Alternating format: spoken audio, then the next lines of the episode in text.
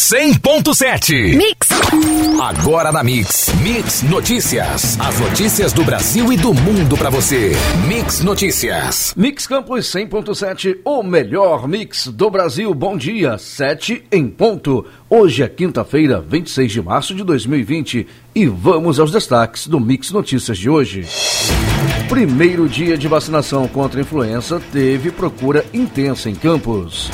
CCZ alerta a população para combater o Aedes aegypti. Brasil tem 59 mortes e 2.554 casos confirmados de Covid-19, diz Ministério da Saúde. 25 dos 27 governadores manterão restrições contra coronavírus, mesmo após Bolsonaro pedir fim de isolamento. Norte e Noroeste registram 160 casos suspeitos de contaminação por Covid-19.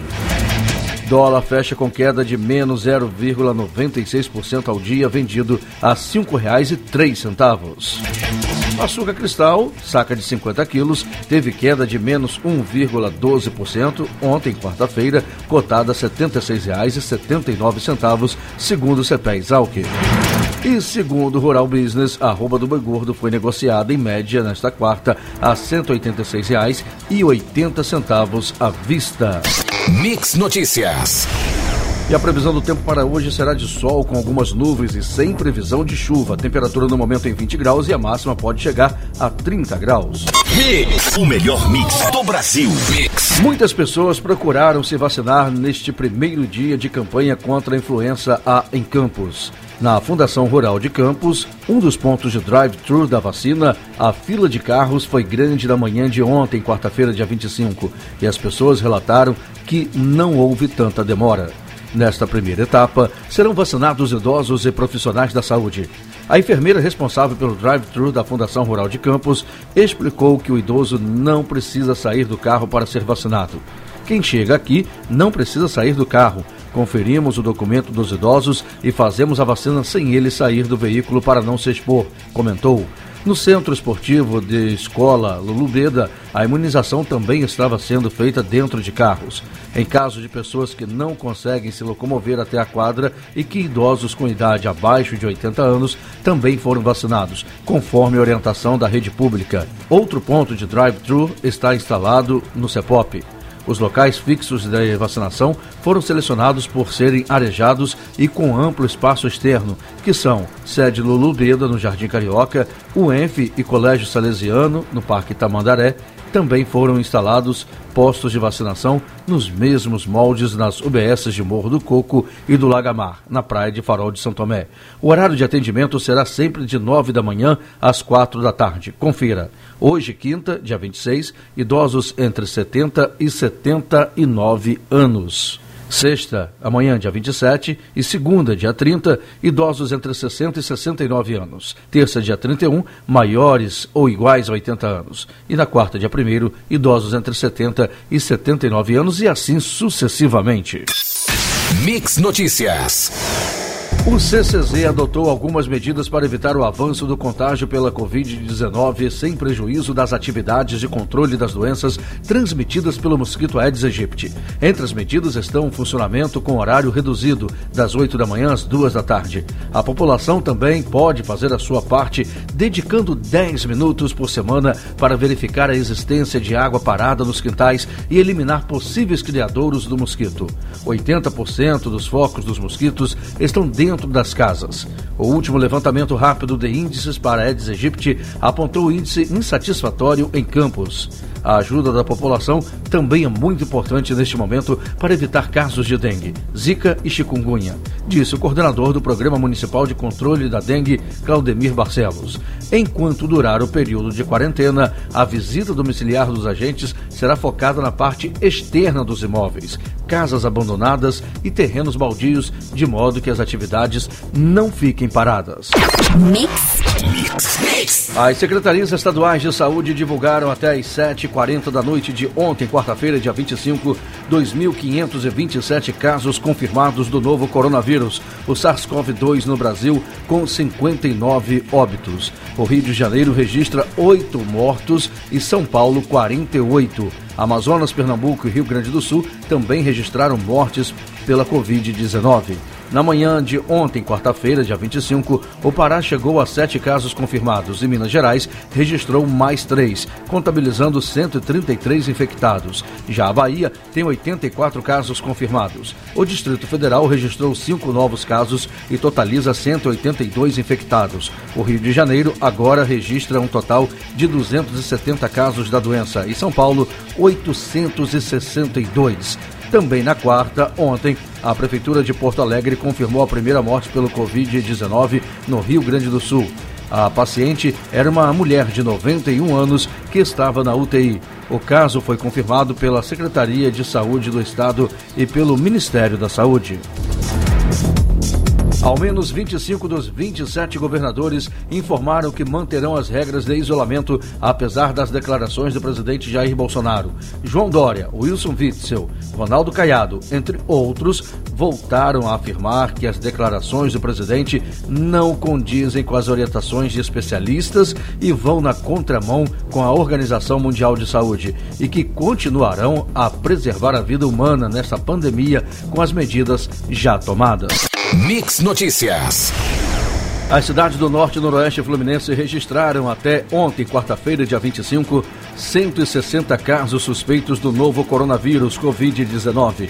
Até a noite da última terça-feira, dia 24, haviam 150 pacientes com suspeita de contaminação nos municípios. A Prefeitura de Macaé informou que, desde que foi aberto o centro de triagem do doente por coronavírus do município no dia 17 deste mês, o local atendeu 1.149 pessoas, sendo 41 casos com vínculo epidemiológico colocados em isolamento domiciliar e 10 casos encaminhados a unidades de saúde para investigação. Na manhã de ontem, quarta-feira, dia 25, 27 atendimentos foram realizados com nenhum caso suspeito. A Prefeitura de Italva confirmou que dois casos suspeitos foram registrados no município. Os pacientes que permanecem em isolamento domiciliar estão sendo acompanhados pela Secretaria Municipal de Saúde. Já a Prefeitura de Conceição de Macabu divulgou que as três suspeitas da doença no município foram descartadas. Além destes casos, Itaperuna segue com o maior número de suspeitas na região, com 57 pessoas com sintomas da doença e em monitoramento. Em Bom Jesus do Itabapuana, há 11 pacientes com sintomas da Covid-19. Eles já passaram por exames enviados ao Laboratório Central de Saúde Pública Noel Núteus Lassen, no Rio de Janeiro, e aguardam resultados. Já a Prefeitura de Varriçai informou que o Lassen liberou na tarde de ontem os resultados dos testes para verificação de contaminação pelo Covid-19 e, nos dois casos considerados suspeitos no município, um testou negativo e o segundo permanece em análise, aguardando a verificação. A cidade de São Fidélis contabiliza oito casos suspeitos de coronavírus, seguida por São João da Barra com cinco, Santo Antônio de Pádua, quatro, já em Miracema, quatro aguardam exames e dois foram descartados. São Francisco de Itabapoana com três, sendo um óbito em investigação, Porciúncula três, Itaucara dois, Carapebus dois, Cardoso Moreira um e Cambuci também um caso. O melhor mix do Brasil. Mix! As barreiras sanitárias no município de Campos foram iniciadas ontem, quarta-feira, dia 25. A ação conta com o apoio da Polícia Rodoviária Estadual e Federal e não impedirá o trânsito de veículos e o acesso ao município. A abordagem às pessoas que chegam à cidade acontece na BR-101, trecho da Campus Rio. O objetivo é identificar as pessoas com indícios de contaminação por coronavírus. A diretora da Vigilância em Saúde de Campos coordena as equipes na verificação da temperatura dos transeuntes. São checados motoristas e passageiros de carros, motos, caminhões e ônibus. Aquele que apresentar temperatura igual ou acima de 37,5 são monitorados por 5 minutos é feita uma triagem com relação aos sintomas e se a temperatura não baixar, a pessoa é encaminhada a uma unidade referenciada. Também participam da ação equipes da saúde do MTT, CCZ e Guarda Civil Municipal. Na tarde de ontem, quarta-feira, dia 25, foi descartado mais um caso suspeito de coronavírus em Campos. A paciente foi atendida na rede particular. Com isso, o município tem um caso confirmado da doença e 15 casos suspeitos. Os dados são da Vigilância em Saúde. A prefeitura não informou, no entanto, mais detalhes sobre os pacientes. Os testes para o Covid-19 estão acontecendo em laboratórios particulares e também no Laboratório Central de Saúde Pública Lassen, no Rio de Janeiro. Mix Notícias. Subiu para oito o número de mortes no estado do Rio de Janeiro por Covid-19. Outras 370 pessoas testaram positivo para a doença e estão em tratamento em 12 municípios espalhados pelo estado.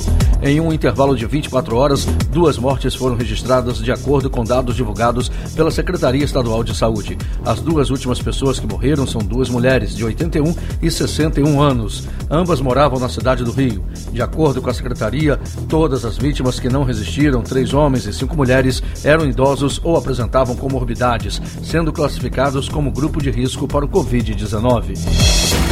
O governador Wilson Witts anunciou ontem, quarta-feira, dia 25, o lançamento do mutirão humanitário que vai distribuir cestas básicas para um milhão de famílias de baixa renda inscritas no Cadastro Único de Assistência Social, CAD Único. O objetivo é socorrer famílias de baixa renda ou que vivem na pobreza extrema, as mais afetadas pelas medidas de isolamento social tomadas para tentar diminuir a disseminação do novo coronavírus. Em entrevista coletiva, Witzel informou que, na primeira fase, as cestas serão distribuídas na cidade do Rio, nos municípios da Baixada, em São Gonçalo e Itaboraí. Em seguida, famílias de todos os outros municípios do estado também serão atendidas. As famílias beneficiadas, segundo o governador, são essencialmente chefiadas por mulheres, com renda per capita de 89 reais na extrema pobreza e menos de meio salário mínimo na faixa de baixa renda por mês.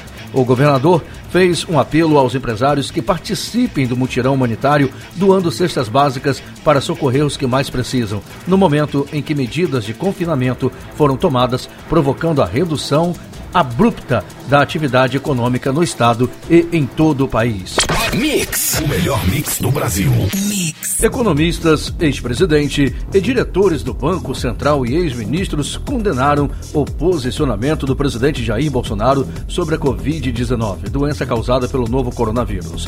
Economistas afirmam, no entanto, que se a epidemia sair do controle, as consequências econômicas podem ser até mais graves e que salvar vidas deve ter prioridade sobre a economia. A dívida pública federal em títulos, que inclui os débitos do governo no Brasil e no exterior, registrou aumento de 1,22% em fevereiro e atingiu 4,281 trilhões de reais, informou a Secretaria do Tesouro Nacional ontem, quarta-feira, dia 25. Em janeiro, a dívida somava 4,229 trilhões de reais. O aumento da dívida pública em fevereiro está relacionado à emissão líquida no valor de 20,16 bilhões de reais e pela apropriação positiva de juros no valor de 30 31,33 bilhões de reais. A emissão de papéis pelo governo somou 42,89 bilhões de reais no período. Já os resgates somaram 22,73 bilhões de reais. A dívida pública é a emitida pelo Tesouro Nacional para financiar o déficit orçamentário do governo federal, ou seja, para pagar despesas que ficam acima da arrecadação com impostos e tributos. Mix Notícias.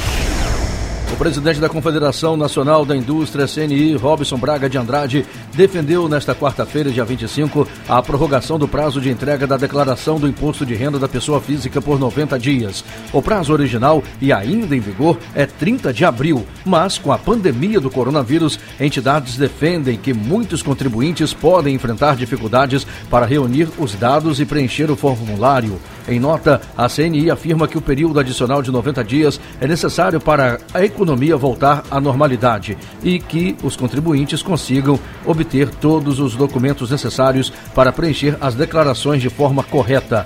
A Secretaria da Receita Federal afirmou que está avaliando a questão.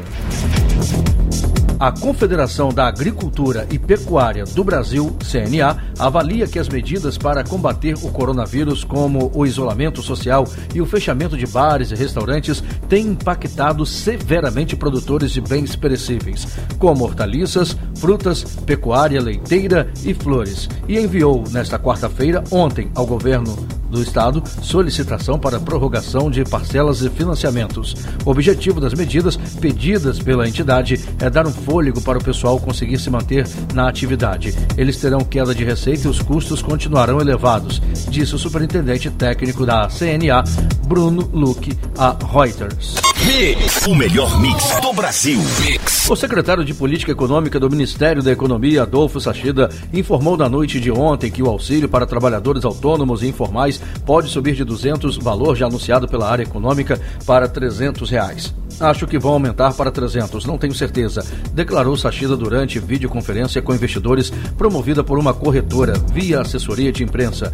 O secretário Sachida reafirmou que o valor pode subir para 300 reais, mas que ainda não há definição. De acordo com ele, esse valor pode inclusive ser alterado posteriormente pelo Congresso Nacional.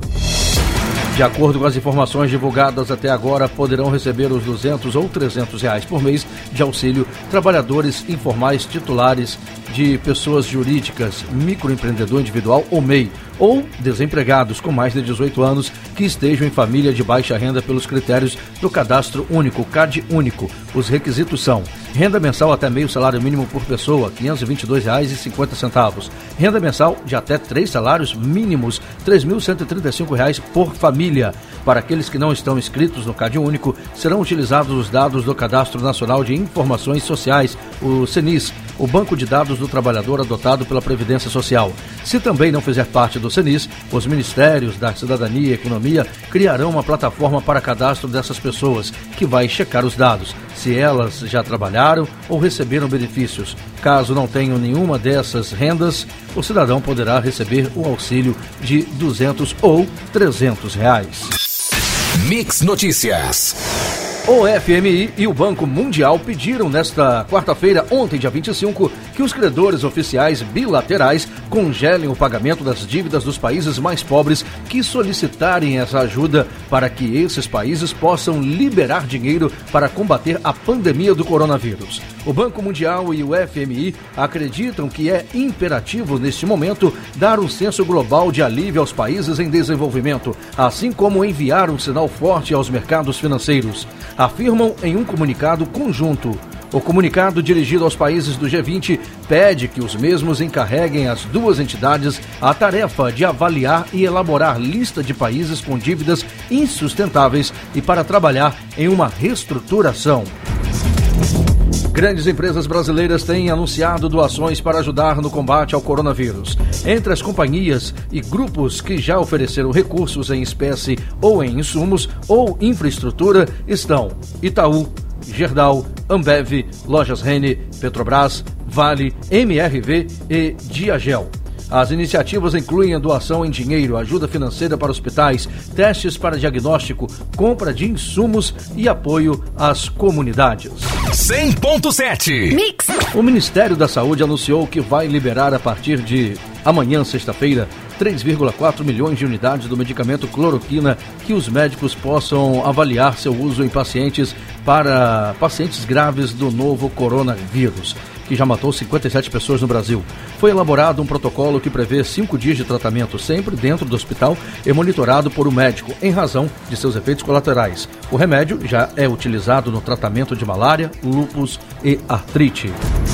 O secretário de Ciência, Tecnologia e Insumos Estratégicos, Denizar Viana, admitiu que ainda há lacunas no conhecimento científico e que ainda estão em curso os estudos sobre a aplicação desse remédio contra a doença provocada pelo novo coronavírus. Ele também admitiu que há riscos envolvidos, tanto que o protocolo de curto prazo só permitirá a utilização do medicamento por no máximo cinco dias. O medicamento pode causar efeitos colaterais na visão, no coração e no fígado.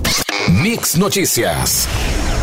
O presidente dos Estados Unidos, Donald Trump, disse ontem, quarta-feira, dia 25, que não deve se precipitar para pôr fim nas medidas de isolamento por conta do coronavírus no país. As restrições atingem quase metade do país.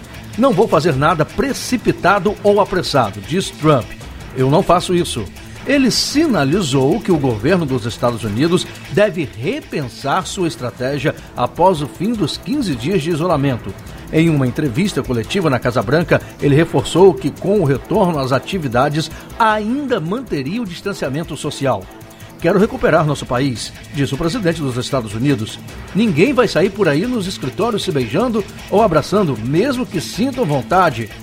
Trump disse também que vai assinar um alívio fiscal como resposta aos efeitos econômicos da pandemia. Imediatamente, assim que chegar à sua mesa e que não teria problemas em voltar a pedir mais dinheiro para o Congresso. O vice-presidente da República, Hamilton Mourão, afirmou ontem, quarta-feira, dia 25, que a posição do governo é uma só: o isolamento e o distanciamento social. Mourão deu a declaração ao conceder uma entrevista por videoconferência sobre ações do Conselho Nacional da Amazônia Legal. Durante a entrevista, ele foi questionado sobre o pronunciamento do presidente Jair Bolsonaro, no qual o presidente pediu a volta à normalidade em meio à pandemia do coronavírus e o fim do confinamento em massa e afirmou que os meios de comunicação espalharam pavor. Para Mourão, pode ser que Bolsonaro tenha se expressado de uma forma que não foi a melhor. O vice-presidente da República declarou ainda que Bolsonaro está, por enquanto, dentro da política sugerida pelo ministro da Saúde, Luiz Henrique Mandetta. Você ouviu Mix Notícias. Mix.